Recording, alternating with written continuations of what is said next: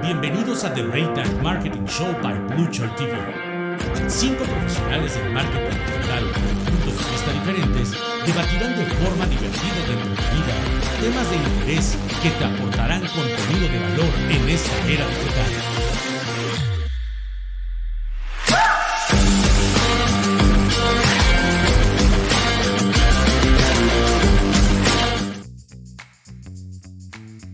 Señores, señores, sean ustedes bienvenidos. Esto es The Late Night Marketing Show. Ya estamos conectados con ustedes. Tenemos un gran tema el día de hoy que vamos a desarrollar. Por favor, todos los que estén conectando a través del chat, mándenos sus mensajes. Eh, tenemos el grupo también de The Late Night Marketing Show en la página de Blue Chair TV para que pongan todos sus comentarios el día de hoy. Va a haber un tema muy, muy padre, muy interesante para todos. Háganse presentes porque va a estar bueno. Mi querido Félix Cortés, ¿cómo estás, amigo? Hola, muy buenas noches a todos. Tenemos un tema muy interesante. Vamos a hablar sobre neuromarketing. Vamos a ponernos rudos, mi querido Cristian Landeros. Ay, este tema me encanta porque tiene mucho de dónde cortar y, como siempre, sentimientos encontrados. Eh, neuro Mi querido Armando. Híjole, yo comparto la opinión totalmente de Cristian. Ese tema a mí siempre me ha salido como que, mm, no sé. Entonces vamos a ver qué, nos depara ahorita en la noche, ¿no? Eh, va a estar bueno, va a estar bueno. Mi querido Humberto, ¿cómo estás? Neuroburbujas o neuro... No sé ya cómo llamarle, pero creo que va a ser muy bueno aprender de esto el día de hoy y creo que nos va a enseñar mucho para hacer más cosas. Así lo Vamos a dejarlo así. Perfecto. Oigan, pues el día de hoy vamos a hablar de neuromarketing y se va a poner sabroso este rollo, sabroso, sabroso. Este, ya están empezando a entrar eh, nuestros queridos eh, radioescuchas de todo, de radioescuchas, hoy nomás están conectados en el streaming. Pues el día de hoy vamos a hablar de neuromarketing, muchos a favor, muchos en contra, algunos le entienden, algunos no, siempre pasa. Pero bueno, para dar una, pequeña introducción, el neuromarketing es la aplicación de las técnicas de la neurociencia al marketing. Su objetivo es conocer y comprender los niveles de atención que muestran las personas a diferentes estímulos. De esta manera se trata de explicar el comportamiento de las personas desde la base de su actividad neuronal. Averigua a qué estímulos las personas prestan más atención y a cuáles no influyen directamente el comportamiento de la persona. Se trata de comprender más y mejor al consumidor o a estas personas, a nuestros clientes a fin de cuentas. ¿Cómo ven? ¿Cómo empezamos este show? Híjole. Ya aviéntense como gordas en tobogán. Ah, tranquilo. Oiga, ¿quién, sí? Exacto. O, hacemos votación y que lo hagan a lo mejor este, en los comentarios. O sea, ¿quién sí lo aplica? ¿Quién sí le tiene fe a esto? ¿Y quién no? Creo que sería bueno saber de ahí para no herir sentimientos. No, me gusta la idea de que la gente nos diga, oye, sí, yo aplico neuromarketing, este, llevo cinco años de experiencia aplicándolo, no sé, que nos digan para que podamos dialogar muy bien. ¿Qué les parece a los que están escuchando?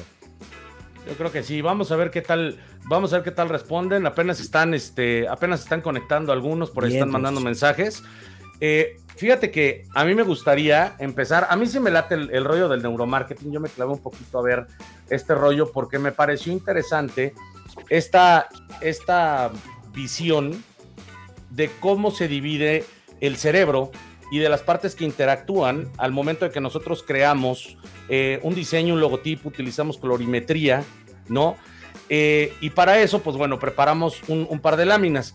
Esta es eh, una gráfica que nos explica lo que es el cerebro triuno, ¿no? Lo, lo, vamos a dividir, esta parte que dice tres cerebros en uno. Vamos a hablar de la razón con la parte del neurocórtex, de la emoción de la parte límbica y del instinto que es la parte reptiliana.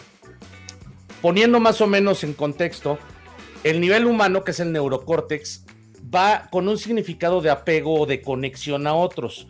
¿Esto qué, a qué nos lleva esta parte del cerebro? Al pensamiento abstracto y creativo, al análisis crítico, a la conciencia, a la anticipación, a la planificación, a la lógica, a la matemática, ¿no? El nivel mamífero, que es la parte límbica, es el que recompensa, es el que nos da satisfacciones, donde están los sentimientos, las emociones, el amor, el odio, el dolor, el gozo, la ternura, la compasión, la alegría, la tristeza y N cantidad de, emociones que podemos eh, eh, vivir a través del cerebro. Obviamente, en, el nivel reptiliano, estamos hablando de, eh, de, la médula, del tallo, del tronco encefálico, ¿no? Ahí estamos tratando de evitar daños, estamos hablando de seguridad, de actuar, de los instintos, de la supervivencia, de huir, pelear, comer, beber, sexo, temperatura corporal. Eh, estamos hablando de conservar la especie, es intransigente, esa parte es la parte obsesiva, la parte compulsiva, la parte mecánica. ¿Y por qué decimos esto? ¿Por qué les estoy exponiendo esto? Porque es interesante saber qué, qué tipo o qué parte del cerebro es la que estamos estimulando, ¿no? Al momento de, aplicar una estrategia de neuromarketing. No sé qué piensan ustedes. Mi querido Félix es el que, como que lo veo más a detalle, porque vamos tres contra dos.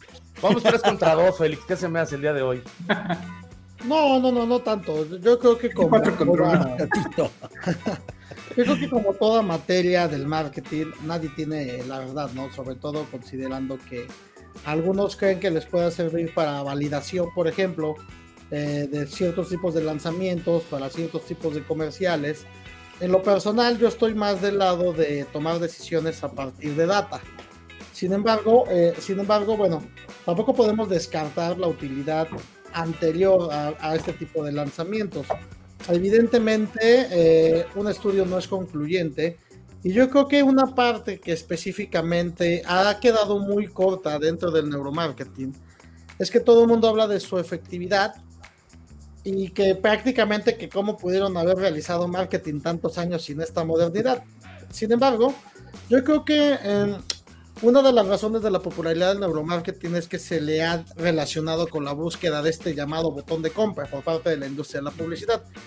Este término del botón de compra defiende que la existencia de un modo de convencer a los consumidores es que adquieran productos de una manera sencilla, casi casi como aquí está, ¿no?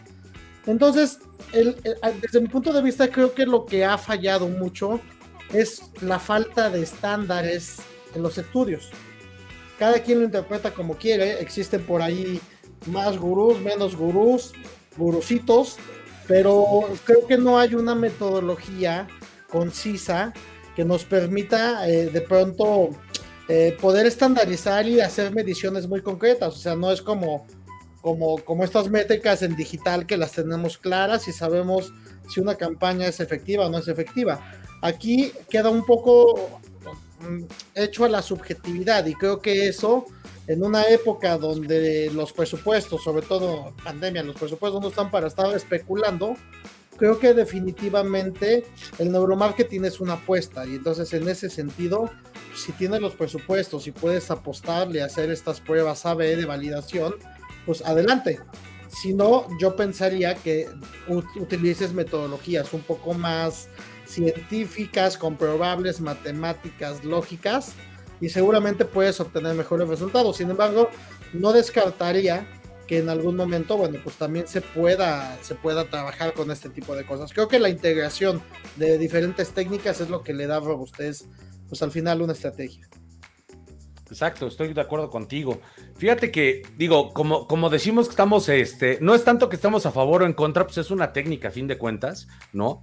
Moderna o no moderna, ¿tú qué opinas, mi querido Cristian? Te voy a platicar. Ahí tienes Ponto, ¿no? Que me gradué hace, por ahí de hace 15 años. Y mucha de la bibliografía que veía, eh, pues era así como esa parte de los, ya sabes, los mensajes subliminales, de cómo de cierta manera manipular a la mente. Y eso creo que tiene un matiz de PNL. Rebobino en el tiempo, bueno, más bien adelanto en el tiempo, 15 años, y sigo viendo lo mismo no creo que sea malo, como dice Félix, teniendo el equipo necesario para poder meter electrodos en la mente, saber en qué momento hay estímulos, digo, está Neuralink el día de hoy. O sea, fíjate, después de cuántos años realmente se está haciendo una comprobación de Big Data de lo que está pensando la mente. Creo que se subestima y se malusa. Es decir, se subestima porque se piensa que es una herramienta mágica, porque ya me certifiqué en neuro esto, y ya, puta, ya soy el vendedor número uno, soy vendedor perro casi casi, y creo que ni siquiera va por ahí el asunto. O sea, habría que ver como algunos otros backgrounds, como un Al Rice que te habla de posicionamiento, de cómo se hacen esas anclas mentales, de qué parte del, cerebro se está activando. Pero el posicionamiento como tal no es una herramienta. El neuromarketing sí es más de una técnica, ¿no? Para, para validar pero hoy por hoy creo que usarla como una técnica de venta, creo que nos estamos quedando en el año 2000. eh, o sea, como tal. No, no estoy hablando que sea mala ni que no funcione. Por supuesto que de, seguro sí funciona.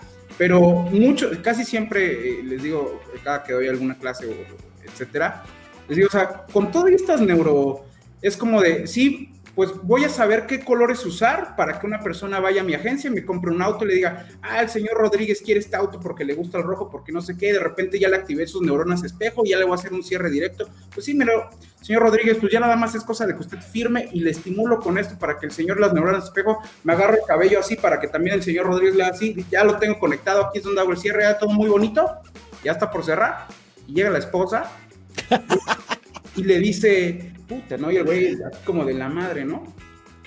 Y todavía se pone a vender por el vendedor, ¿no? Vieja, es que mira, está padrísimo el convertible, dos plazas, porque ya las neuro, este güey ya me las embarró, y o sea, inconsciente te pones a vender por él. Lo amarró, güey. Sí, ya lo amarró, y, y, todavía vende por el, por el vendedor, ¿no? Así de, pero mira, ¿te acuerdas que nos queríamos ir a Acapulco los dos en este coche convertible? O sea, y en ese momento, pues la, la gordita le dice, ay no, gordo, en ese coche no ahí no va a caber mi mamá y los niños y mis hermanos, o sea, y ya se cayó absolutamente la venta. ¿Por qué digo esto?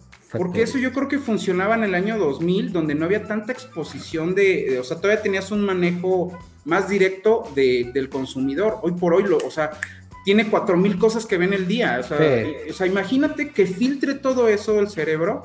Creo que no va por ahí el asunto. Eso, aunado de que eso es un marketing 2.0, 2.3, digo, si nos queremos ver como medio sí. ahí en ese asunto, ya vamos en el 5.0, donde ya sabemos justamente que el corazón tiene también neuronas, que sentimos, y que eso genera, o sea, hay una conexión ahí también.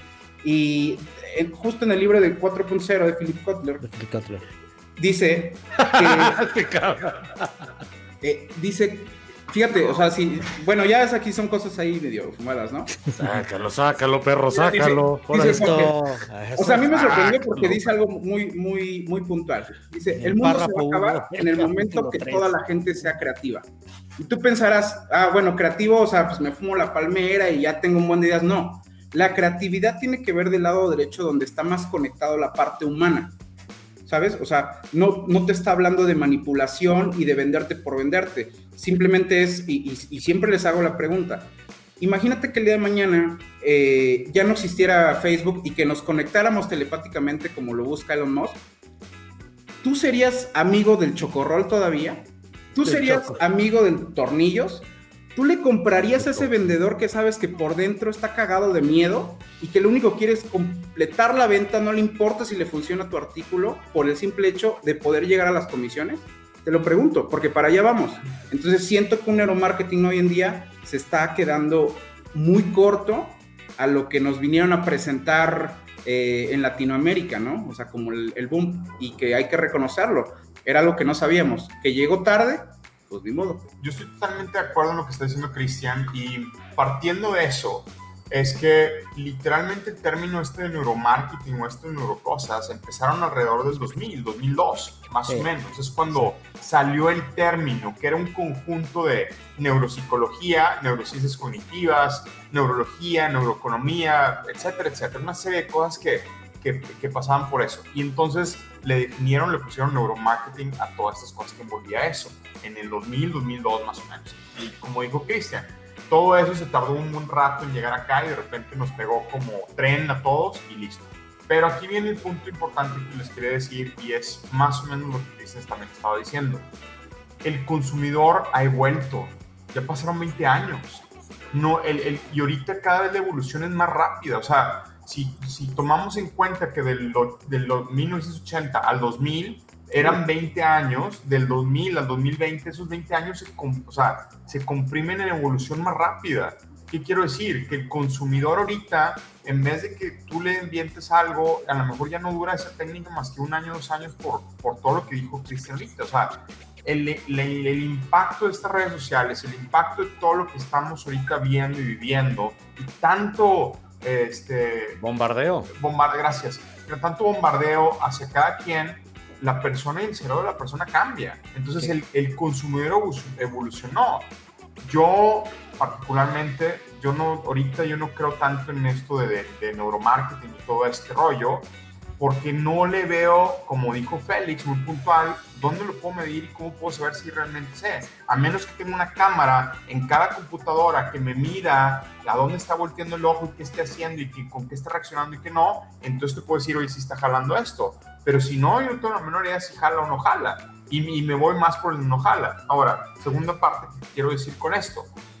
El neuromarketing es una cosita así chiquitita de todo un pie o de todo un pastel o toda una pizza de todo lo demás que tú tienes que estar haciendo. No puede ser, ah, sí, el neuromarketing es todo, ya con eso me voy y, listo y, pongo los colores y pongo esta cosa y le pongo la, la, foto de la chava acá por abajo fondeada para que psicológicamente le guste esto y me compre. No jodas. O sea, no va a suceder y no está sucediendo y la gente que lo está aplicando este, pues no está teniendo los resultados que, que, se supone que debe tener, ¿no? Si no, ahorita viéramos a cientos de millonarios hechos por eso, y yo no los veo. Entonces, sí, vendiendo cursos. El término de manipulación de mentes realmente no existe. En realidad, en psicología y marketing, en realidad es persuasión. Que eso, eh, eso Si tú compones el marketing emocional, que eso sí existe, y el storytelling, entonces ahí ya estás metiendo también esto de neuro, lo que sea, ¿no? Estimulación. Ajá, exactamente. Entonces, no es nada más eso y no es toda la panacea que todo el mundo, y obviamente se creó estos gurús o este gurú en particular que, que wow, eso es la mamada y todo eso es lo, lo, lo que ya es, y si no haces eso, estás fuera. No es cierto, no es cierto. Tienes que hacer un poquito de todo para que realmente el consumidor entienda lo que tú estás vendiendo, pero a la vez también llegarle a través de las emociones, a través de un storytelling, a través de, de, de, medir las cosas también como Félix y un conjunto de todo para que todo funcione y le puedas vender al final. Neuromarketing es marketing antes de neuro y es una cosa muy diferente neuro que marketing. Para empezar, entendamos que neuro, la palabra neuro viene de neurología, ¿ok? O sea, si no conocemos de neurología, estamos paprita porque el asunto no tiene que ver con marketing, tiene que ver con la neurología. Número uno, el tema del el estudio de la neurología lo que pretende es ver las reacciones cerebrales frente a estímulos tanto visuales o exposición a diferentes aspectos de la vida, ¿ok? Punto número uno. ¿Qué se inventó para eso? Pues en aquel momento se inventó un e-, electroencefalograma, una electroencefalografía que nos permitía ver las reacciones cerebrales en ciertos momentos y reacciones. Pero si ustedes conocen cómo es un encefalograma, pues van a decir seguramente lo han de traer todo el mundo un encefalograma ahí en su bolsa, ¿no? Pero seguro que no. El gran problema del encefalograma en aquellos entonces, estoy hablando de ciencia de los 70, ¿ok? No estoy hablando porque, porque eh, Armando lo decía, como los 2000 se volvió el neuromarketing. Yo estoy hablando de neurología. Y entendamos esto porque estos métodos, perdón, métodos médicos de análisis cerebral fueron transformándose. ¿Cuál era el problema? El primer problema de la encefalografía era que te decían, hombre, coño, venga para acá, siéntese aquí, por favor, le voy a poner el casco y todo el asunto, y entonces ahora, por favor, piense en qué, en qué refresco de cola usted va a hacerlo. Y dice, ¿y usted quién es? Venimos de la empresa de la marca roja. Güey, ya está sesgado. O sea, no, hay un, no habría un tema eh, netamente puri, puro de datos. ¿Qué pasó después? Pues bueno, existen, existen otros métodos médicos para analizar nuestro cerebro como la resonancia magnética.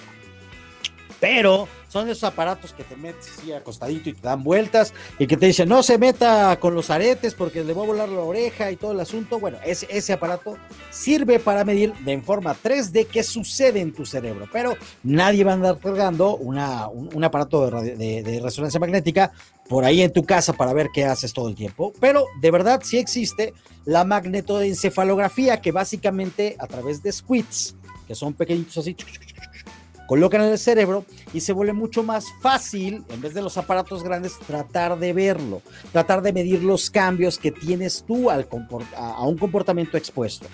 Sin embargo, seguía el mismo problema, que eran métodos totalmente invasivos, que tenías tú que trasladarte al consultorio, al hospital, pues ya sabías a qué ibas, te invitaba la empresa de la marcota y pues obviamente decías, güey, es que tengo que pensar en ello, seguro. Hay muchos temas que van eh, enfocados en la neurociencia, ciencia neuro, pero ahorita vamos a verificar si no se llama, si se llama neurociencia en su totalidad, porque inventaron un aparato que se llama Steady, Steady, Steady State, eh, Steady State, no, Steady State Topography, eh, Topography, que lo que hace específicamente es traer unas gafas y que podías andar en todas partes y verificaba la lectura de tus ojos. Bueno, este es... La retina. Este, exacto, la retina. Este aparato lo ocupó nada más y nada menos una empresa como Twitter. Pero Twitter lo aplicó para verificar exactamente cuando una persona veía el timeline de Twitter qué sucedía y sacó unos estudios padrísimos, ustedes pueden buscarlo y van a encontrarlo. Ah, eh, traqueaba, tenía un traqueador aparte de un, sistema de análisis cerebral. Entonces, ¿qué, ¿qué pudieron conocer de esto? Y esto se me hace tan fabuloso compartirlo aquí. Que obviamente existen dos tipos de anuncios, los anuncios afectivos y los cognitivos. Y para empezar, los afectivos obedecen obviamente a la comedia, la risa, al drama, todo el asunto, pero los cognitivos obedecen a la ciencia, a datos, números, puntos, hechos específicos. ¿Qué pasaba? Que la relación que regularmente nosotros tratamos de, de tener estos anuncios intentan, intentan no, espérate, Isaac. Aguante, aguante. Ahora, ahora se aguanta, güey. Ahora se aguanta. Ya los ya, ya Intentan los anuncios tratar de impulsar una compra. Pero el problema de toda la gente que conoce los neuromá es que filtran pensando que sus acciones de marketing totalmente involucran a la voluntad del, del cerebro. A ver, hay algo importante que el neuromarketing le falta, señores, y se llama ciencia. No tiene ninguna base de método científico la neuro, el neuromarketing. Exacto, que era lo que te comentaba, que carece de estándares, carece de rigor científico. No hay, no hay, no hay un método científico. No son replicables, ¿no? Que esa es una de las formas o es una de las razones mínimas indispensables para hablar de ciencia. No podemos hablar de neurociencias si no es repetible y, y que demuestre resultados similares. Efectivamente. Y, justo, justo complementando esto que dices, Humberto, pues esto, esto no es nuevo, o sea, de hecho, dentro de los años de experiencia dentro de la industria cosmética, farmacéutica, bienestar, siempre han habido, siempre ha habido estos cuates que abusan de terminología, terminología. científica pero que no tiene rigor científico. Una cosa son las terminologías y estos conceptos. Decía, yo tenía una, una, una jefa a pantallanacos. Son ah, esos términos a pantallanacos. es decir, a pantallanacos. Es decir, eh, lo que hace es, tenemos un gran impacto en, en lo que hablamos. Y yo creo que también uno de los puntos fundamentales es que pues empiezan a surgir de pronto eh, uno, dos, tres gurús y a partir de ahí todo mundo se, se sube como a este tren.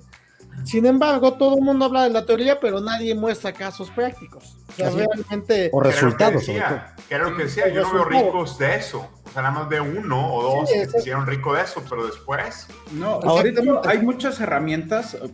Alguien puso ahí un comentario de, mapas de calor, lo decía el programa pasado. Eh, puedes entrar a Yandex y puedes ver mapas de calor, puedes grabar la pantalla, ver. pero al final del día, creo que esto ni siquiera es neurociencia. No son determinantes tampoco. No, sí, no son determinantes. Había una aplicación que la, la quitaron, no recuerdo el nombre y lo que hacía era, veía tu retina, cuando tenías que entrar en móvil y veía tu retina a modo de, cursor, ¿no?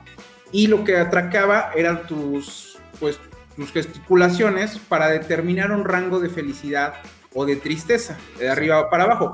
Que aún así no era determinante, o sea, para absolutamente nada. Creo que eh, voy, a, dar dos, dos puntos rápido, antes de que me digan, siéntese chaborruco. Parece chavo. Parece chaborruco. El, el primero es que creo que todo esto tendría que tener una base de posicionamiento. Es decir, de, en el posicionamiento está la publicidad, para mí, no sé ustedes qué, opinen, ¿no? Y ahí es donde eh, entiendes la parte donde está el diseño, donde está el UX, y cómo, cómo el, usuario lo ve hoy en día, porque estamos pegados a los dispositivos, y saber dónde están los puntos de oro, ¿no? O sea, dónde se está anclando la vista. Recordemos, o sea, no va a ser lo mismo que tú pongas aquí que en China, y en China lo digo directamente porque en, Occidente leemos de izquierda a derecha, leemos en forma de Z. Entonces ahí hay puntos de oro donde puedes anclar donde eh, a lo mejor eh, hacer llamar más la vista o más la atención a algo que le quieres dar relevancia. pero no tiene nada que ver con neuro, ni mucho menos. Y por el otro lado, desmintiendo esta parte, o sea, de, viva mano, y o sea, lo he platicado, todo esto del mame del neuromarketing realmente es un show. Show. Tal cual es un show. Y, gente lo pagaba, hicimos ese show y, tal cual fue. Voy a hablar una hora de esto. Y es un show. Y, no por eso quiere decir que sea malo. Creo que aplaudo totalmente que términos gringos vinieron a tropicalizarse a, a Latinoamérica y fueron un boom. Que bueno, lo aplaudo, la verdad. Pero creo que ya de ahí en fuera, de ahí para adelante, se empezó a hacer muy gris porque no hubo un, no hubo un resultado muy en concreto. O sea, con ponerte la imagen de, mira, pones un bebé sonriendo, tú vas a sonreír. pues sí, güey, neuronas espejo, pero ¿qué más? O sea, ¿qué más hay de ahí? O sea, ¿cómo lo aplicas en una pyme? ¿Cómo lo aplicas en una tortillería? ¿Cómo lo aplicas en una empresa grande? Eso es a lo que yo decía. Aquí entra Armando, ¿no? A bajarnos a la realidad. de cómo lo aplicas el reality check. Reality check. reality check. Reality check. ¿Cómo lo aplicas en, todos los negocios? Y, hago esa pregunta. ¿Neuromarketing es para todos? O sea, todos los negocios. En caso de que funcionara como pensamos que nos la vendieron. Es que tendrían que tener aparatos de este tipo en sus negocios, ¿no? Para decir, ahora, ahora yo, creo que, yo creo que démosle, démosle eh, la, una duda razonable de que funciona. Ok, digamos que funciona. Con tu. espérame. Hay otra situación que no se está contemplando en pleno 2020. Seguramente mm. en 2000 era, era, era una manera diferente. El consumidor actual, incluso estando en retail, ahí en, en el físico, se emociona, le vale más, le saca el celular y compare. Así es. Es decir, siempre tiene, siempre tiene el dispositivo a la mano. O sea, incluso hay estadísticas brutales de Google que te dicen, ya estando ahí a punto de comprar revisas y dices, no, espérate. Entonces, ¿qué sucede? Sí sucede, o sea, sí llega esta parte emocional, pero eh, pues todo este proceso de momento cero, la verdad, y momentos y todo este choro, sí nos ha vuelto un poco más racionales. Hoy, ya, hoy ya no veo compras así en corto, o sea, de hecho, hoy cuando compramos muchas de las cosas que son hoy en línea, pues primero comparamos, reseñamos, vimos el unboxing, nos lo presentó tal güey, eh, Cristian me dijo que sí estaba bueno, este, Armando me lo bajó a la realidad, ¿no? Y, todas estas cosas, pero al final las decisiones ya no se toman como se tomaban en 2000. y creo que es ahí entonces cuando a esto, aunado a la falta de estándares, aunado eh, a, a, casos muy, muy tangibles, comprobables y aplicables al grueso de la población y al grueso de las empresas en México, que definitivamente pues, son más, más mi pymes que pymes. Bueno, en toda Latinoamérica, de hecho. Entonces. yo, quiero, yo quiero aquí, ya voy a empezar con mis bajadas a la realidad.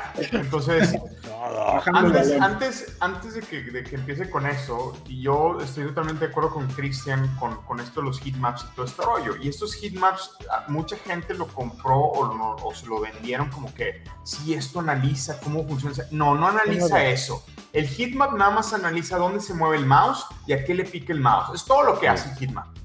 Que es, lo mismo, yo, tengo, yo tengo una plataforma que se llama Hotjar que usamos y grabamos, grabamos literalmente porque Hotjar graba todo, y graba la interacción y te da videos de, de la gente que se mete en línea y, y de dónde, dónde a, cómo, a cuánto scroll la página, en dónde le picó y todo ese rollo. Y eso es UX. Tendencia de UX, exacto. Exactamente. Eh, eh, Humberto puede decir ahorita la definición de UX, pero básicamente es cómo le vas a dar tú la experiencia al usuario para que el usuario realmente esté más fácil la información que la consuma y por ende se convierta después a la acción que tú quieras convertir. Entonces, eso, eso lo quería dejar muy claro primero, que el heatmap o el, UX, todo esto no tiene nada que ver con neurociencia, con neuromarketing, con nada de eso. Ahora, ahora sí, bajamos a la realidad de este rollo. Y, y les doy un ejemplo un caso súper claro que, que, me tocó y que lo hicimos, ¿no? Si tú vienes y sacas, estoy hablando de online, tú vienes y sacas una landing page, una página de aterrizaje, donde tú lo presentas y vamos a decir que este caso es para doctores, ¿ok? Y le presento al doctor y le pongo todos los colores bien bonitos que me dicen neuromarketing, y le pongo todo este rollo. ¿Qué creen que pasa ustedes con eso? El doctor no conecta. ¿Por qué ¿Y qué tengo que hacer para que con el doctor? Tengo que meterme, ahora sí, a cómo piensa el doctor y qué hace el doctor durante sus días y qué hace y qué le parece importante a él. A él le parece importante leer estos estudios que vienen muy publicados de una cierta manera en papel blanco, con colores azules, con letras grandes con letras chiquitas de todos los estudios clínicos científicos que están acostumbrados a leer. Si tú replicas esto de lo que está acostumbrado a leer en, la, en línea, que lo hicimos y lo probamos y tenemos números para probarlo, entonces el doctor tienes un 20-30% más de probabilidad que lea tu página y que se quede ahí porque se siente. Pero solo cumple un punto. exacto, exacto. A eso iba, Humberto. Gracias. Nada más es una sola parte de una serie de estrategias para que se quede en tu página y para que haga lo que tú quieres que haga. Así es. De, de ahí en adelante tenemos el storytelling, el copywriting, este, los otros botones de acción, el que leer, como dijo Cristian, en Z, que hay que ver qué onda, y, obviamente medir, como dijo Félix, todo esto. Pero si tú no lo bajas, o sea, como o sea, Cristian lo dijo y lo bajo en realidad, o, mi negocio, mi pequeña empresa, ¿cómo le hago? pues no jodas, no, no, o sea, no por poner la fotito este el bebé o poner la fotito de la chava esta guapa, ya le voy a vender al tipo no jala.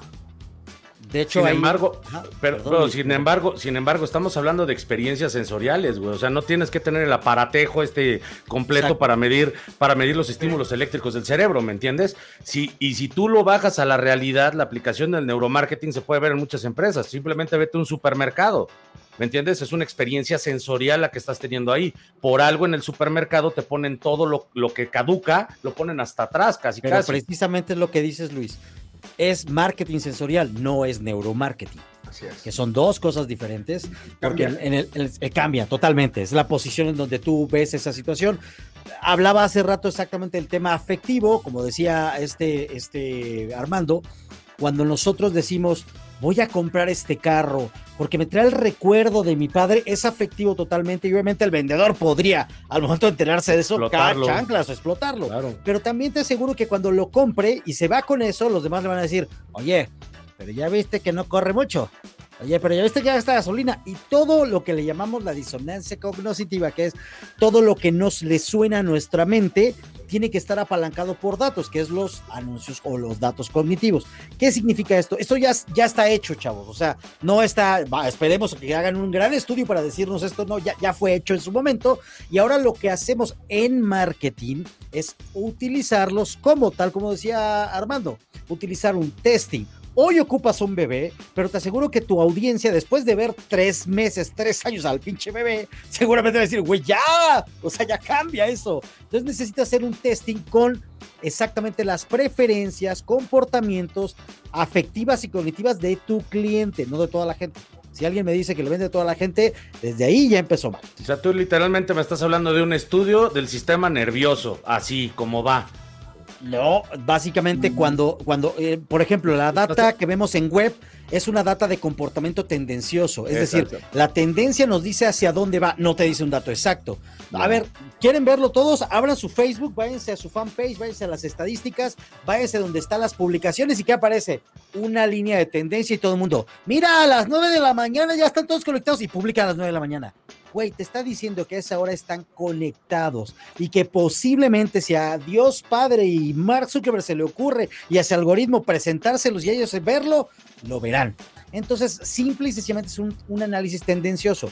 El neuromarketing, si lo queremos denominar como tal, es utiliza esos recursos dentro de testing científicos y pruébalos. Y si no sirven, hazlos un lado. Hoy por hoy yo veo hasta un cliente que me dijo, oye, ya probé fotografía, del producto. Ya probé fotografía del producto con una eh, edecán, luego con un edecán, luego con un bebé, luego con un... ¿Y qué resultó? Que tuvo que poner una fotografía que no tenía nada que ver con el producto, sino con la emoción que podrías sentir al comprar el producto. Y me dijo, funcionó mejor. Pero ese, ese conocimiento, si te lo llevas y lo aplicas en tu producto, seguro no sirve hasta que no lo pruebes. Se Ahora, ejemplo. ahorita que estás hablando específicamente de presupuestos, pues si te un estudio de neuromarketing te va a costar una cantidad de lana. Exacto. O sea, seguramente eso pues no va a ser tan rentable. Es decir, también el problema que yo creo que no despegó, al menos en Latinoamérica, pues es que no es accesible. O sea, definitivamente no es accesible y no te está garantizando nada, ¿no? O sea, aquí el único que se hizo millonario fue Jürgen Klarik, pero más por conferencias y libros que por realmente el neuromarketing, ¿no? por los resultados. O sea, decía Marco ahí aquí en los comentarios, a ver si entendí la pregunta. Dice, las neuronas espejo se pueden aplicar en capacitación al personal que atiende un negocio. ¿Qué opinan? Volvemos creo que al mismo punto, o sea, no, no se trata de, marketing tal cual, ¿no? O sea, estamos hablando de neuro. Técnica. Lo, decía Richard Branson. NLP, eso es NLP. Sí, pero es una técnica, exacto. Es una técnica, exacto. Richard Branson lo dice muy sencillo, ¿no? No te preocupes en tus clientes, preocúpate en tu personal, porque ellos atienden a tus clientes, ¿no? Y, y ahí es una cosa nada que ver de, inclusive que yo creo hasta le tocaría recursos humanos, ¿sabes? O sea, si tú tienes a una gente, una persona que por dentro, sonando bien curso y se siente bien, vibra bien, va a atender bien a la gente. Y no necesita un curso de neuromamadas para estarles vendiendo. Porque van a saber en qué momento discernir y decir, mira, ¿sabes qué? Esto no es para ti. Esto no te va a funcionar. Yo te recomiendo que vayas a calado, ¿sabes? Y, y que realmente de corazón, digo, aunque suene literal, eh, esa recomendación tiene mucho más valor que poner cualquier anuncio con mil y un cosas eh, científicas de y lo ponemos de este lado y con este color y no sé qué. ¿Por qué? Porque no hay un testing al final. O sea, creo que, eh, que el neuromarketing, yo sí tengo fe, no ahorita, le tengo fe que en unos años puede haber herramientas para poder medir esas emociones y esas vibraciones, como ya lo está haciendo Neuralink. pero bueno, a lo mejor va a tardar cinco años, no lo sé. O más o más, quién sabe, ¿no? Pero hoy, hoy por hoy yo no lo tomaría como una, como una, como parte de mi estrategia de marketing, yo no lo tomaría. Eh, dice algo eh, Félix ahí importante, ¿no? O sea, Los costos, ya aprendieron cursos. Es importante que sepas qué es neuromarketing por el background, por conocer que hay un Alright que hablaba de posicionamiento, por saber que hay un Piccolo que hizo las primeras pruebas en Latinoamérica y, que no tiene nada que ver con el certificado que te venden en mil dólares para que ya seas bien cabrón para vender. No tiene nada que ver. Eh, que... Yo, les, quiero contar una historia súper rápida de la joyería M1. Y esta joyería tenía sus vendedores. Y los vendedores, las señoras, llegaba, imagínate, Humberto llegaba a la joyería, porque Humberto tiene capacidad fácil, y llegaba y decía, oiga, señora, pues ¿cuánto cuesta este Rolex y, y cuánto cuesta el otro? Y este, ¿y cuánto cuesta el Peugeot? No sé qué. Humberto él no tiene problemas, él como si nada, es más en cash. Entonces, la señora, la vendedora, las, las, señoras que estaban detrás de ahí de eso, pues decían, híjole, bueno, pues déjame le muestro este, pero es que señor, este cuesta 3 mil dólares más. Uy. Y llegaba y el señor, pues sí, enséñamelo. O sea, el tipo, el, prospecto, el cliente decía, enséñamelo, dámelo, o sea, quiero verlo. Y le pedí otras cosas y la, y la, señora, híjole, bueno, pues es que mire, ¿por qué no se lleva este mejor que vale 4 mil y no se lleva el de 10 mil, no? Porque para la señora, en su mentalidad de ella, era muy difícil que una persona se fuera a gastar 10 mil dólares o 20 mil dólares en un reloj, ¿no? Y precisamente es el ejemplo que acaba de decir Cristian. Esto no tiene nada que ver con normal, que no tiene nada que ver con eso. Si tu personal realmente lo entrenas a que ellos digan, oye, señora, ya sé que a lo mejor usted no como vendedora no puede comprar un reloj de 10 mil dólares, pero usted, si usted le presento unos, no sé, unos tacos a cierto precio, usted no se le hace caro, ¿correcto? Bueno, es lo mismo con estas personas que vienen, entonces, y ellos lo quieren y lo pueden pagar, usted déselo y déle más todavía. Y en el momento que, que le cambiaron ese chip a la señora nada más de pensar que esta gente lo podía pagar perfectamente bien y por eso iba a la tienda y por eso estaba ahí, por eso esperaba esos precios, empezaron las ventas a subir inmediatamente. Pero el personal no tuvo que cambiar nada de neuromarketing, no tuvo que hacer nada de, de, NLP, no tuvo que ser simplemente entender al consumidor. Perdón, aquí te interrumpa, nada más quiero hacer una, una, es una pregunta, ¿no? En general. ¿Cómo cambias un sistema de creencias financieras con neuromarketing? Mm, mira. Sí, ¿no? Ah. No, no, más psicológico, güey, que nada. yo les voy a dejar un tip, como, como Armando deja los tips aquí. Hoy dejo un tip que creo que pues muy práctico, o sea, práctico tal cual. Pero si ustedes dicen, no, güey, es que quiero estudiar y quiero verlo, bueno, te voy a dar tips que primero vas a estudiar y después vas a ponerlos en práctica. Número uno, si quieres técnicas, tal como lo dijo Chris, como lo dijo Armando, como lo dijo Félix, como lo dijo Luis, técnicas, no, no ciencia, técnicas que puedas utilizar para probar, probar, testear, evaluar a tus clientes y conocerlos a tal grado de obtener resultados que puedas replicar hasta cierto momento, si no es que los factores externos, COVID por ejemplo, arruinen todo y cambien todo el tema, entonces puedes utilizar, por ejemplo, estudias sobre en psicología algo llamado enneagrama de la personalidad. Número dos, estudia acerca de eh, conocimiento y comportamiento del consumidor que no es otra cosa más que temas que ya han sido evaluados, no la forma en cómo reacciona la gente, sino las tendencias diferentes a las reacciones humanas, humanas naturalmente. Y por si fuera poco, estudia analítica. Entonces, si tú estudias analítica, estudias eh, de la personalidad que por lo menos nos permiten percibir que una persona ha tenido una, como cada quien tenemos una historia diferente, pues cómo, cómo su personalidad ayuda o no a las cosas. Te voy a poner un ejemplo sencillo. Imagínate que el señor que tiene muchos dineros, muchos millones y dineros en el banco aquí en México que se anda vendiendo el teléfono celular que traes en la mano y otras cositas, se te aparece en tu casa y te dice, mi querido Cristian, bueno, buenos días, Chris, ¿aquí vives? Entonces Chris en ese momento le dice, no mames, güey, o sea, ¿para qué vienes? Seguro le contestaría así, ¿verdad? No, no, por la propia presencia del amiguito, él va a cambiar su postura. Pero obviamente, no sé, si llega cualquier persona, le toca la puerta a Chris y dice, hola, ¿cómo estás, Chris? Bienvenido. Se la cierra. O le dice, gracias, ya soy testigo de Jehová y le cierra la puerta. No, lo que sea. Porque la de Goku. De Goku, exactamente, Goku. Entonces, obviamente, cada persona reacciona diferente y obviamente cada, cada percepción es diferente. Entonces, tú debes de estudiar cosas como analítica, ver tendencias después de repeticiones, porque eso es lo que vemos en analítica, después de repeticiones vemos tendencias. Estudia psicología, un poco de diagramas de la personalidad, reacciones psicológicas. Y tercero, el comportamiento del consumidor, avalado por muchas personas que trabajan en la, parte de ciencia de datos y obviamente eh, comportamiento tal cual. Lo que decía Félix, tú podrás llegar muy neuromarketeado, quiero llamarle así, neuromarketeado de la televisión, de una conferencia, lo que sea, pero llegas al momento de sacar tu tarjeta de débito, crédito, cheque, tortibono, lo que tú quieras, en ese momento dices, no, yo creo que no me alcanzas, que va a estar, va a estar cabrón el próximo mes, mejor no le hago. Todo puede pasar, la novia, el novio, se cae la luz, viene COVID 3.0, lo que tú quieras, y arruina el momento, entonces no es una garantía. Quiero, quiero dejarlo así, entonces en praxis, estúdialo, y pon atención a lo que hace la gente. Que créeme, siempre lo digo, la señora de los tamales, no mames, esa señora chulada no tuvo que ir a Harvard y cómo es, analiza. vende? Vende, te, faltaron, y te faltó ahí el análisis de, la, de los arquetipos de la personalidad. De ah, por supuesto, es parte, exactamente.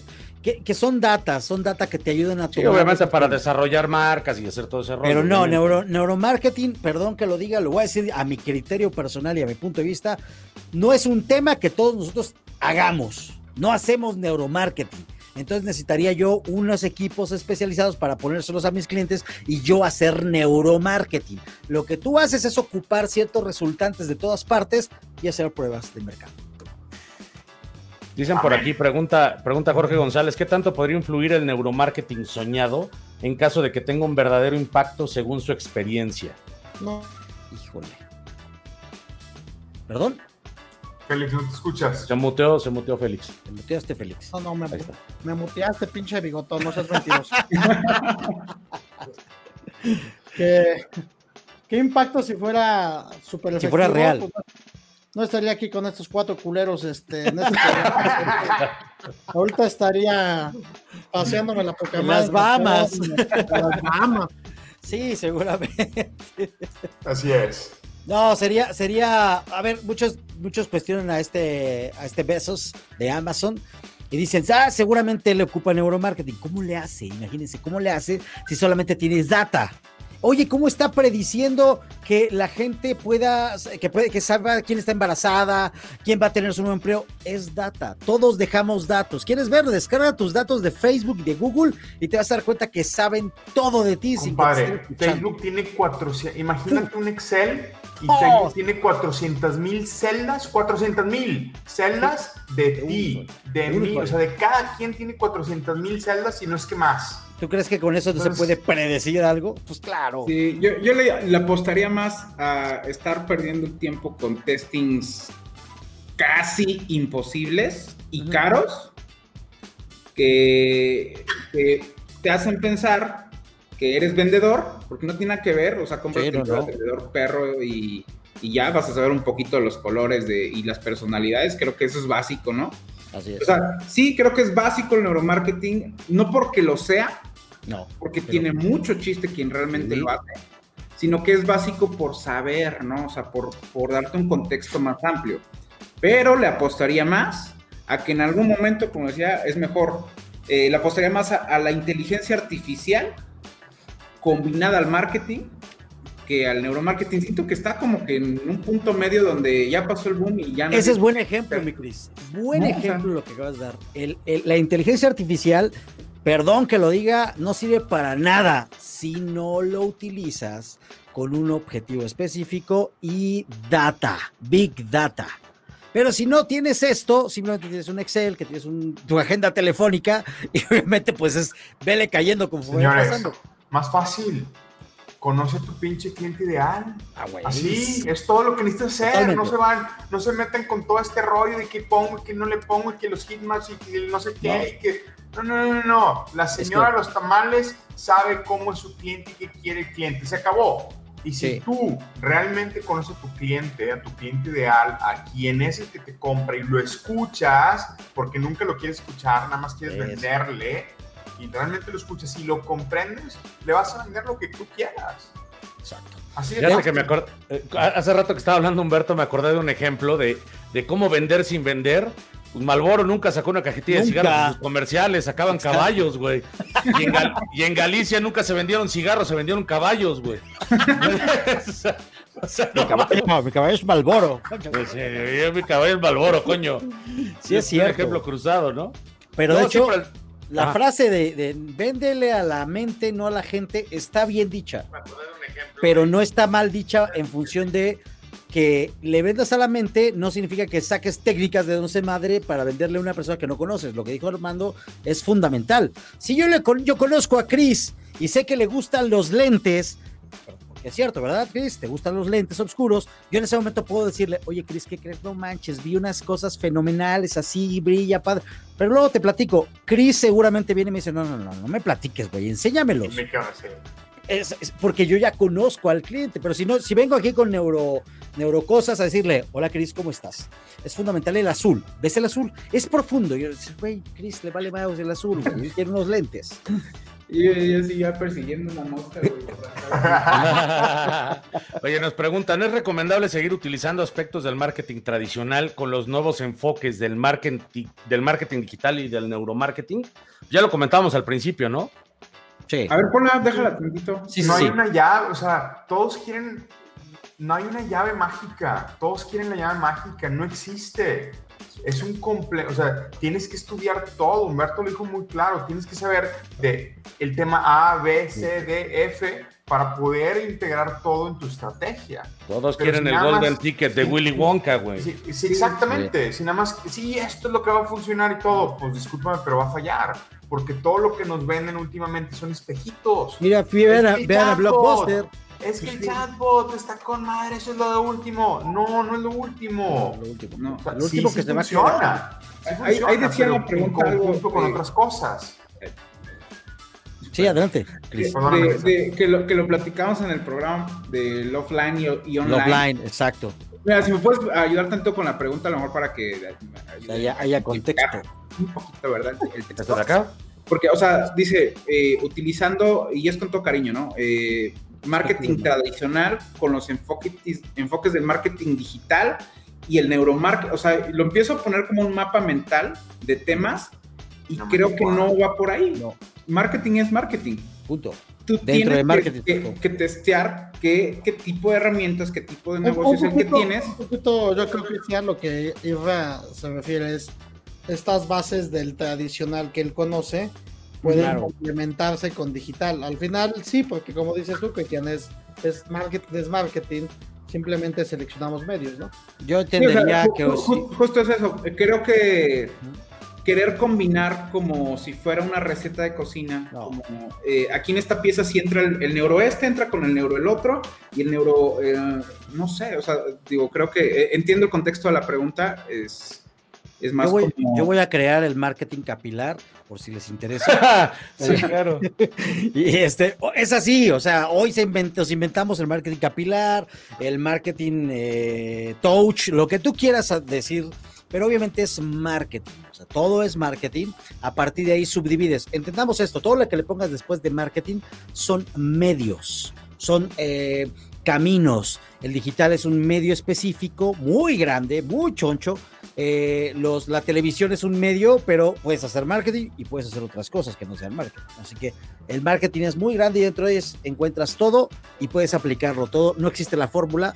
Tú puedes hacer hotcakes como tú quieras. yo, tampoco se lo compraría el marketing capilar. Yo tampoco, estoy de acuerdo, Marco Antonio. Pero, pero bueno, pues es que hay que hacerle de algo, no hay que venderlo. Vender un bote así grande para que lo compres y, te adhieras al marketing capital, ¿eh?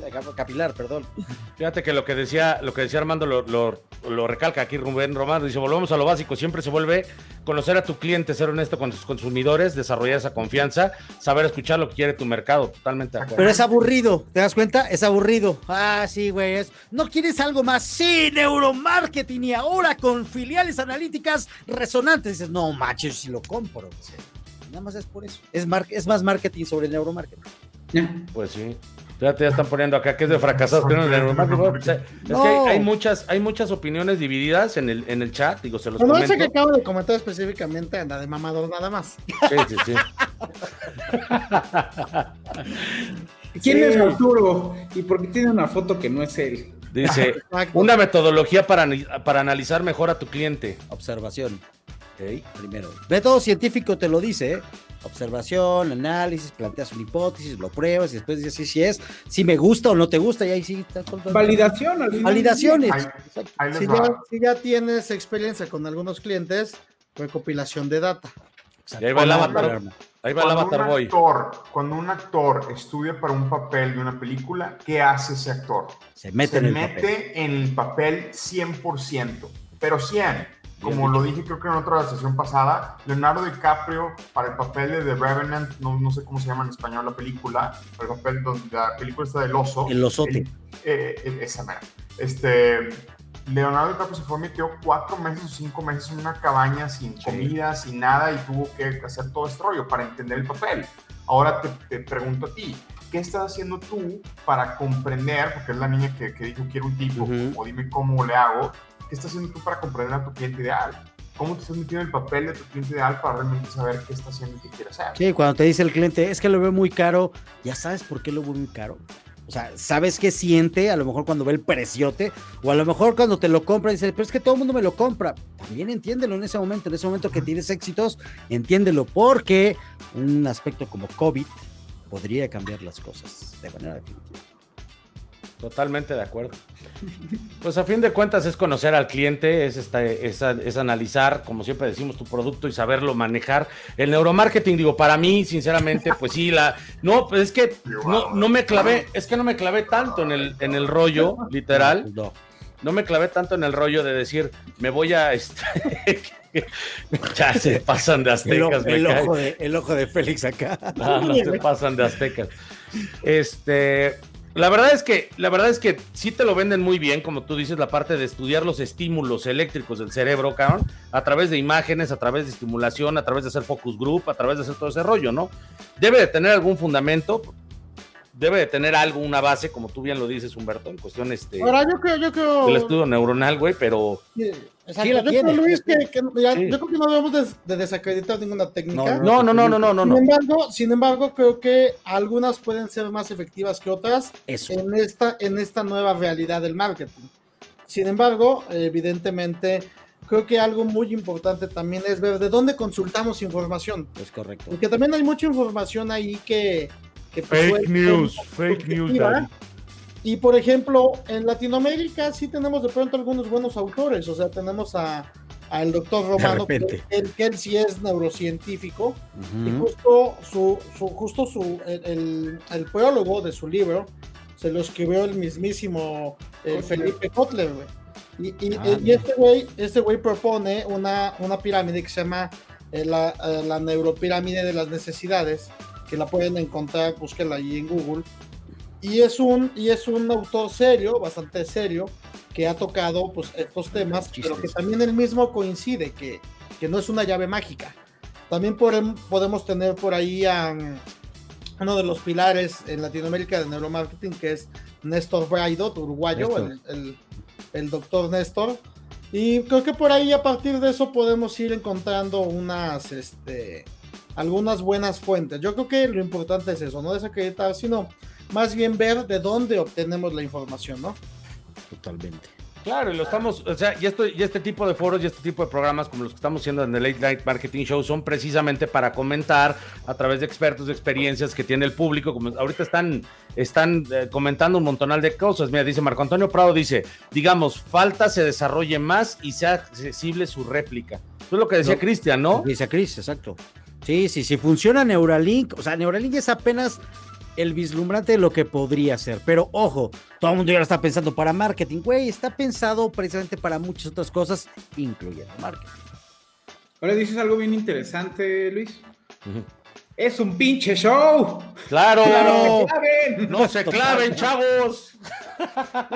lo digo con todo cariño porque voy, a, tocar algo bien sensible y bien real. Espera, evoquemos, evoquemos, haters. haters. O sea, es algo bien sencillo y es algo bien real. Nos juntamos para decir, y si salimos del formato de, estudio eh, docente, ¿no? O sea, de, esta parte, pues que también somos humanos, ¿no? Y que también queremos hacer un live y que es un show y que queremos pasarla bien. Digo, creo que a lo mejor no habíamos platicado como el tema eh, al aire, pero al final del día también esto es un testing para nosotros. Y también nos damos cuenta que hay gente que dice, ah, ¿cómo les va a comprar a estos güeyes cuando dicen puras groserías? Es un live, es un show, es gratis.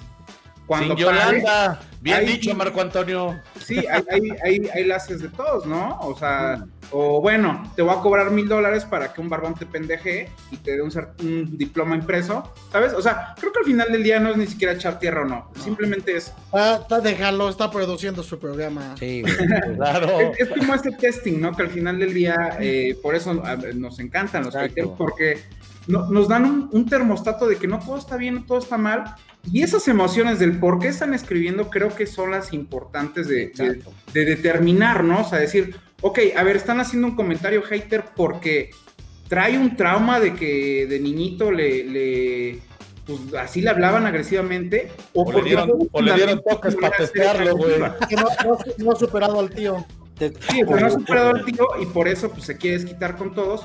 O así es su manera de ser muy frontal y tiene bases y fundamentos. Entonces, a lo mejor las cosas de que vienen. Trátame. Ok, ahora de qué tema vamos a hablar. Y eso está padre. En lo personal, a mí me gusta que me reten porque eso hace que investigue nuevos temas. Absolutamente. Güey, a lo mejor no tenía la, razón absoluta, ¿no? Pero es lo que dice. Rubén Román lo dice, bigotón, dales en su madre. Al, fin de, al final, creo que todas las técnicas se pueden interrelacionar y analizar qué técnica sirve más, obviamente. Ahora sí que de la moda lo que te acomoda, ¿no? Digo, si Coca-Cola paga un estudio de neuromarketing para ellos, güey, es porque tiene para pagarlo. Claro. si tienes un table, si tienes un table y no estás anunciando a las viejas ahí, y poniéndose enfrente que, él, que es tu cerebro reptiliano que quieres darle a las viejas esas, pues güey, ahí sí jala. Esa técnica que dice Armando se llama lógica y sentido común, chavos. Exactamente. Así de fácil. Pero, eh, eh, o sea, y como, y como yo también dije aquí ahorita, o sea, sí, el neuromarketing esto no diciendo que está bien o que está mal, simplemente que es una partecita chiquita de todo un espectro de cosas que tienes que usar para tus, para Absolutamente. estrategias, ¿no? Ya es más, vamos a hacer el marketing capilar, chingue. No, de hecho tú eres parte del test, ¿no? Por eso te rapaste, güey. Se está metiendo en el personaje, Armando. Para que ese, es el, nivel de compromiso que tiene Humberto, cabrón. dice, dice Josué todo triste. Como quisiera que ustedes fueran mis maestros en la uni. Sí, ya ve ya, ya ve ya. Ya Isa Saldaña, nos faltan maestros como ustedes, dice. Gracias. Eh, eso. Dice, en Guatemala. No más con el profe así que el todo acartonado ahí. sí, claro. Dice, en Guatemala han engañado un montón de desempleados con PNL y neuromarketing. Fíjate nomás. No, y, destapas la, pateas la coladera y empieza a salir la mugre, ¿eh? Literal. Y no nada más el neuromarketing, también otros temas. Ahorita que están mencionando esto, Luis, ¿no es buen momento para decirles cuál es el siguiente tema? Claro que sí. Y justo es el de cómo identificar a un falso gurú. Híjole. Y ahí sí vuelvo a repetir el mensaje que mandaron hace rato, sin Yolanda. Así, güey. De mí no van a estar hablando en el otro programa. Ah, suavecito, Cris, suavecito. Para que no hiela. Dice Arturo, sí, bueno, Coca-Cola no paga esas mamadas, yo trabajo en el área creativa. Ah, bueno, ya. Ah, bueno, bueno, bueno, muy bien, muy bien. Qué buena onda. ¿Ya ven? una de 10 que la tiene ese pinche Arturo, ¿ah? Oye, pues está, está, está bueno el cotorreo. Se están escribiendo muchísimo, ¿eh? La neta, nos da, nos da mucho gusto la interacción. Haters y todo eso. Barba. si tiene barba, seguramente. Sí, exactamente. Pero yo no me la dejo porque pues es que cuesta muy eh, ya estás con todo, Arturo. Eso nos da mucho gusto, chingado. yo siempre he dicho que los haters, puta, ¿cómo, cómo dan interacción? ¿Cómo dan engagement? O sea, sí, mi querido Chris me lo enseñó en su momento. ya se dio, ya se dio, ya se dio, ya se dio. Es un fan confundido, closetero, nomás que no lo sabía. pero ya te queremos, Arturo, bienvenido. closetero. Fan closetero. Yo no, yo no logro entender cómo los haters ponen los comentarios ahí en el, en el anuncio, por ejemplo, en los anuncios que ponemos, ponen de estos. Y obviamente nosotros contestamos o le contestamos más cosas y ellos siguen echando más y nosotros contestamos más. Ellos piensan que nos están ganando sin embargo, ellos no saben que el anuncio se está volviendo más económico para mí y se está mostrando más gente porque tiene más comentarios. Así es. Ese es un tema que no, conocen del algoritmo. El juego, porque no entienden. Ese es el tema. Ahí les acabo de decir un tema brutal, mi querido Armando, que ahí se los dejamos como extra point del, programa del día de hoy. No manchen, o sea, si quieren, si quieren generar alcances orgánicos, que todo el mundo decía, es que ya no hay alcances orgánicos, ya nadie. Adopten un hater, chingón. Güey, no manches, cala, adopte un hater, como dice Chris. Dos, tres, cuatro, dales de comer y todos los días, todos los días. o sea, pum, pum. Abrázalo, dile, ay, pobrecito. Todo Oiga, por ahí. Mientras te escupe mierda. Por ahí mándale un saludo a la maestra, la maestra nos estaba Ah, Erika, ¿no? también ah, Vamos a invitar a Erika para que venga al programa. Es más. ¿Le mandamos el link o qué? ¿La metemos una vez? Una vez. Una vez. Erika, ¿Una vez? A ver. Una vez. Vamos a ver. Queremos a la maestra chida ahorita. Va. Vamos a meter a... Chido, ¿no? Chavito. No, primero pregúntale si tiene cámara y micrófono, cabrón. Ya estás aventando al round. No importa, sin cámara y sin micrófono. Si no es Chabelo. Arturo dije, me vale, no les voy a dar interacción. Por eso comenté que no les voy a dar interacción. ya está tarreo, Alejandro. Ya. papá, exactamente. ¿Qué onda? Ya conclusiones. Dice, por acá quieren un tip rápido para que vean que sí, sí aportamos cosas. Dice, ya hice Saldaña. Mi hermano vende alitas, su nuevo negocio, pero aún no jala mucha gente. ¿Alguna sugerencia? Mira. Alitas, barbecue y otros sabores, dice.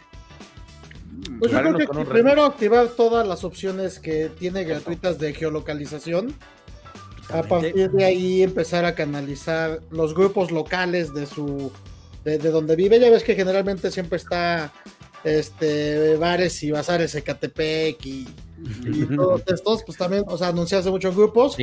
Y también vale la pena de pronto a lo mejor los fines de semana echarle una pauta pequeñita con alguna intención de WhatsApp para pedidos, ¿no? Y fíjate, igual el programa anterior le va a servir mucho, offline y online, ¿no? a lo mejor nada más, que tienes que cambiar de banqueta yo, le, yo, le, quiero dar un tip totalmente offline que me impresionó cuando este restaurante de aquí local lo hizo.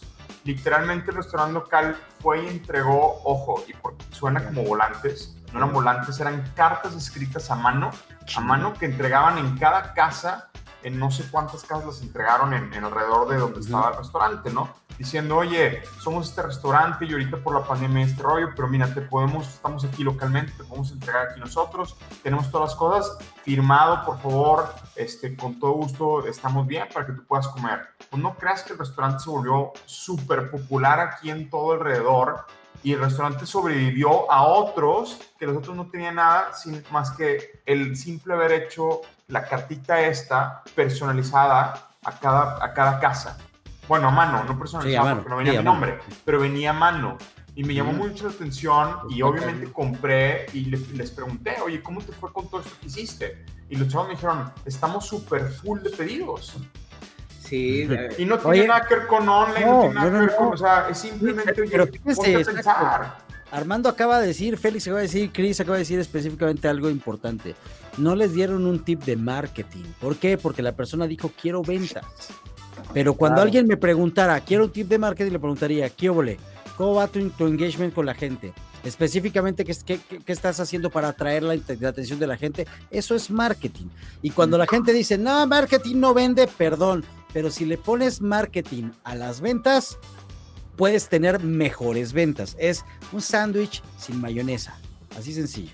Tienes que entender que las cosas son como son. Hoy te, te, acaban de dar un tip muy bueno. La verdad, los tres me, me encantan estos temas de quiero transaccionar y yo te daré uno específicamente analiza quiénes te han comprado antes y vuelve a tocar la puerta, como dice, como dice Armando, voy a tocar la puerta con ellos. Hoy no tengo base de datos, ya te la pelaste, entonces tienes que empezar desde nuevo. Pero si tienes los datos, toca la puerta de ellos. Vas a ver que ninguno te va a decir que no, porque nadie se lo espera. Sí, no, bueno, yo quiero empezar a concluir y amarrando esto que dice Armando. Hace como 7, 8 años tenía negocios de imprenta y desde una copia hasta lonas y todo esto BTL, ¿no?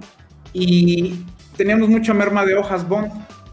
Llegó un punto donde hicimos la cuenta y dijimos, puta, estamos eh, desperdiciando mucho. Del otro lado, donde estaba de blanco, imprimimos un, o sea, en la misma hoja, decía, se lo voy a poner en el grupo para que entren al grupo de Blue Chart, eh, eh, de, Late Marketing Show que tenemos. También sigan a The Blue Chart TV, mi comercial chingón. y bueno, la hoja decía, este, toma uno, el lugar donde estaba el, negocio era una esquina y en esa esquina justamente eh, era una parada de autobús, por lo que había mucha gente en la mañana. ¿Qué es lo que hicimos o lo que decidimos? Es que esa hoja le pusimos caritas felices, ya sé, es una mamada, y le, le punteamos así como para que lo arrancaras. Así toma uno, que tengas un gran día. Poníamos cuatro hojas al día en la mañana y traía como 20 puntiritas para, para quitarse. Los voy a compartir el grupo. Y las cuatro hojas se iban. Entonces, eh, creo que a veces ni siquiera es como qué técnicas de venta ni nada, simplemente es entender que en esa esquina había gente que se iba a su chamba y que muchos no iban porque les encantara su trabajo. O a lo mejor tuvieron un mal día y si les encantaba su trabajo, no lo sé. Simplemente era sacarles una sonrisa y decir, güey, qué cagado, ¿no? O sea, en vez de agarrar un papelito de, eh, de trabajo, es como, pues, güey, agarrar una sonrisa que tengas un buen día. Y eso ayudó mucho justamente local a que pues, la gente empezara a posicionar que ahí hacíamos ese tipo de cosas y empezó el boca en boca, ¿no? ¿A qué voy con todo esto y con qué quiero cerrar? Que no se trata de, de, cómo manipular, porque no, como dijo Félix, no, marketing no es manipular, ¿no? Es como esa parte de seducción, esa parte de persuasión, ¿no? Tal cual. Creo que es el, término no correcto. Entonces, dejar de pensar que las neuromarketing es una manipulación mental o es un, vamos a predecir cómo va a funcionar el, el cerebro para llegar a una tendencia, como dice Humberto. Creo que no va por ahí. Si te pones actual el día de hoy, te recomiendo que leas Marketing 5.0. A lo mejor te vas a una idea un poco más amplia de que no se trata nada más de a ver qué voy a vender, sino de cómo voy a solucionarle ese dolor que tiene la gente a través de mi producto. Y para mí todos los productos son un servicio. ¿Cómo voy a hacer que, que les duela menos, no? Y eso te va a traer indistintamente dinero a la caja, eso es, eso es un hecho. Entonces, neuromarketing mm, lo veo en el aire, lo veo en medio, lo veo gris, lo veo difuso, pero le veo mucha esperanza cuando realmente sea algo eh, que podamos aplicar cualquier persona a nuestros negocios de manera que podamos validar. Mientras tanto, lo tomaría como un, no como una estrategia, lo tomaría como una técnica de entre 100. Ese sería como mi resumen. Excelente. Vas Armando. Reality check. Reality, check. Me pone la musiquita, ¿no? Básicamente, conoce a quién le vendes tus cosas. Aprende y escucha de ellos, pero realmente escúchalos. No quieras. Yo siempre tengo un dicho que es no, tu, triángulo es el negocio y el cliente es el círculo. Y tú quieres poner el triángulo encima del círculo y nunca encajas. Tú tienes que literalmente conocer, soñar, vivir, comer tu cliente. Y si, si tú ya lo entiendes, con eso ya tienes todo. No necesitas estudios, no necesitas este marketing, no necesitas online marketing, no necesitas nada más que conocer a tu cliente y darle lo que quiere. Así de fácil.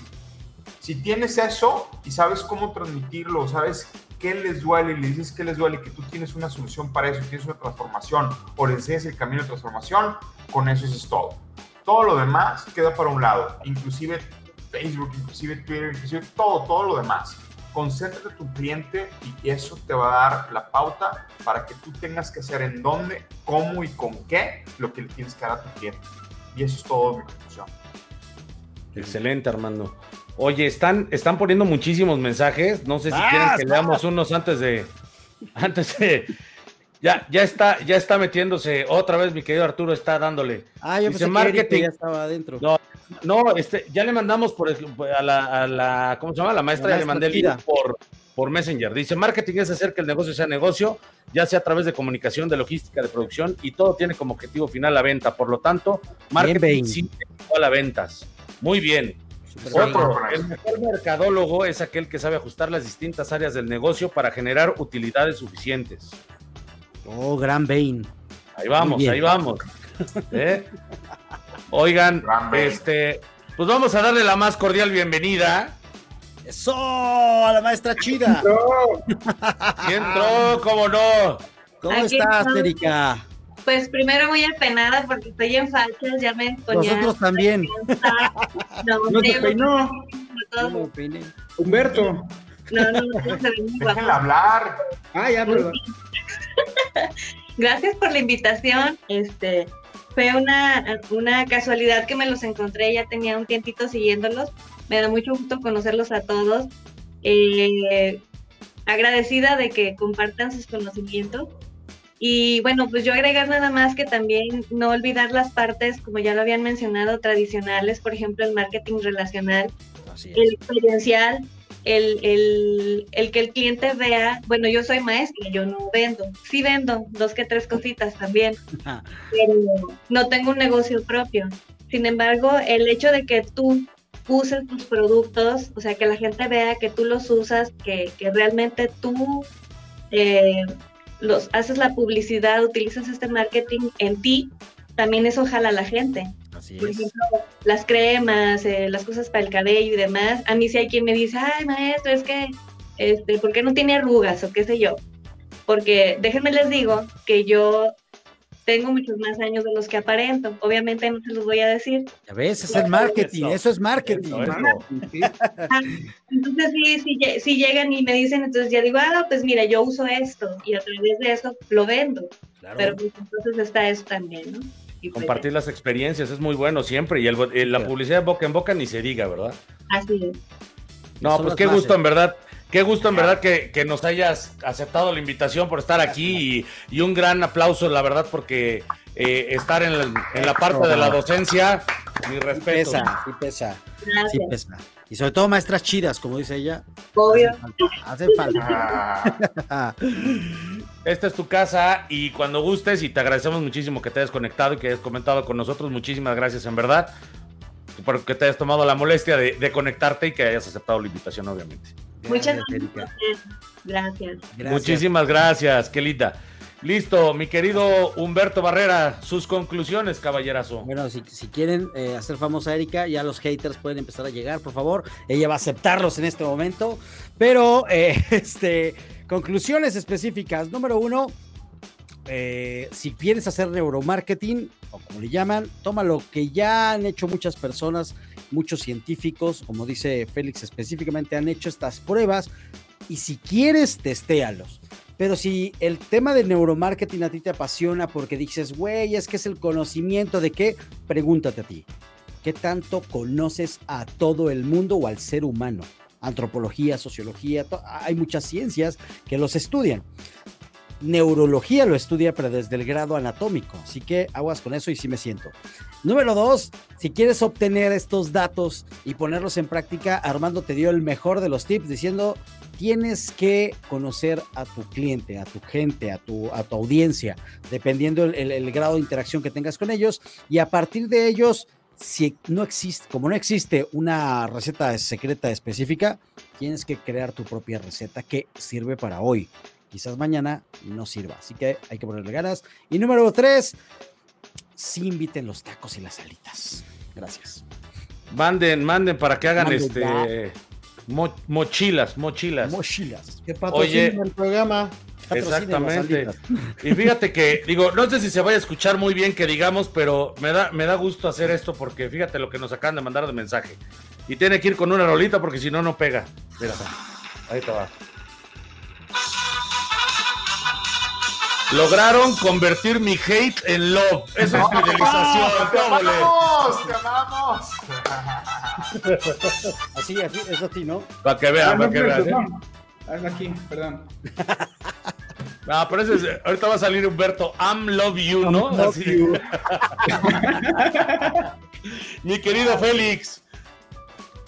Pues bueno, básicamente nada más es lo que les digo, si es que de pronto quieren utilizar este tipo de técnicas, infórmense, sepan de, eh, hay seguramente eh, algunas empresas que se dedican a esto, simplemente vean la seriedad de las personas que están detrás de ellos, la trayectoria, el tipo de formación que tienen y si tienen el presupuesto, adelante, simple y sencillamente eh, lo que les puedo decir es no confíen en una sola técnica, sino la mejor, la mejor mezcla, la, los mejores resultados se dan cuando utilizamos diferentes técnicas basadas en una estrategia eh, que está muy enfocada a un solo objetivo. Entonces, definitivamente no descarte nada si ustedes quieren probarlo, adelante, si consideran que en su negocio hace sentido, pero sí creo muy importante el verificar quién es esta empresa que contratas, quién es la trayectoria que tienen y sobre todo cuáles son los resultados que han tenido con clientes.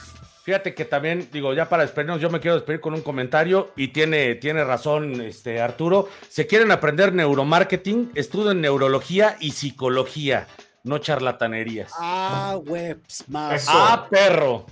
Eso. Listo. Oh, Félix, eh, eh, platícales un poquito acerca del grupo y ahí darles un, un entremés ahí del bootcamp, güey, están preguntando mucho que dónde los cursos. Sí, y todo este sí, sí, eh, ya estamos, estamos terminando y definiendo las fechas, posiblemente pueda ser la tercera semana de enero, lo que estamos haciendo justo es organizar agendas con todos los, los ponentes que estamos aquí y este bootcamp lo queremos enfocar mucho a resultados, es decir, cómo obtener resultados tangibles a través de tener esta mentoría con estos con estos cinco pobres diablos que estamos aquí en The Late Night Marketing Show. Vamos a poner ahí entonces, eh, en el grupo vamos a estarles dando la información. Si alguien tiene ya como alguna duda muy específica, con mucho gusto de verdad los podemos atender. Estamos también generando una, una planeación para que un día a la semana cada uno de nosotros esté interactuando todo el día con ustedes ahí, compartiéndoles algunas cosas. Y bueno, eh, no sé Luis si les puedes compartir el, la liga del grupo, por favor. Pidan allí el acceso, se vienen buenas cosas y bueno, como les decía, la siguiente semana viene cómo identificar un falso gurú. Va a estar bueno, va a estar bueno. Dice, excelentes analistas, ojalá en las universidades pudiéramos tener maestros así. Pues Muchas gracias, Betsali. No más que paguen, nos vamos. Es más, ya no, ya no tienen ni que pagar vuelos, güey, ya todo es online, entonces. Sí, pues hombre, si ahorraron el vuelo, pues ya está. Ya podemos entrar bien, al, bien a los topes. Oigan, pues como siempre, pues un honor y un gustazo estar con, estar con todos ustedes. Qué bueno que se pudieron conectar. Hubo muchísima interacción, eso nos da muchísimo gusto. Que cada vez se vayan interactuando, sumando muchas más personas a, a la familia de The Late Night Marketing Show. Muchísimas gracias. Estudien, analicen, generen reportes, chequen métricas. ¿Qué más les podemos decir? Técnicas, tips, eso se los damos en todos los programas, eso no tenemos ningún problema. Aquí el tema es que se lleven contenido de valor y que sigan interactuando con nosotros en el grupo que tenemos de The Late Night Marketing Show. Todo lo que se comenta aquí la, y la parte gráfica y todo eso, tratamos de ponerlo eh, terminando los programas para que ustedes tengan ahí este, un poquito más de material para, para poder chambear. Me dio este, muchísimo gusto, en verdad, compartir como siempre con ustedes micrófonos, mis queridos compañeros, y nos vemos para el siguiente programa. Que queramos, mi querido Félix, que es ¿Cómo identificar, un falso gurú? A un falso gurú. Nos vemos la próxima semana, señores y señores. Cuídense mucho. Bye. Esto fue The Late Night Marketing Show by Blucher TV. Si quieres ver todo nuestro contenido, suscríbete a nuestro canal de YouTube. Te esperamos en nuestra próxima emisión.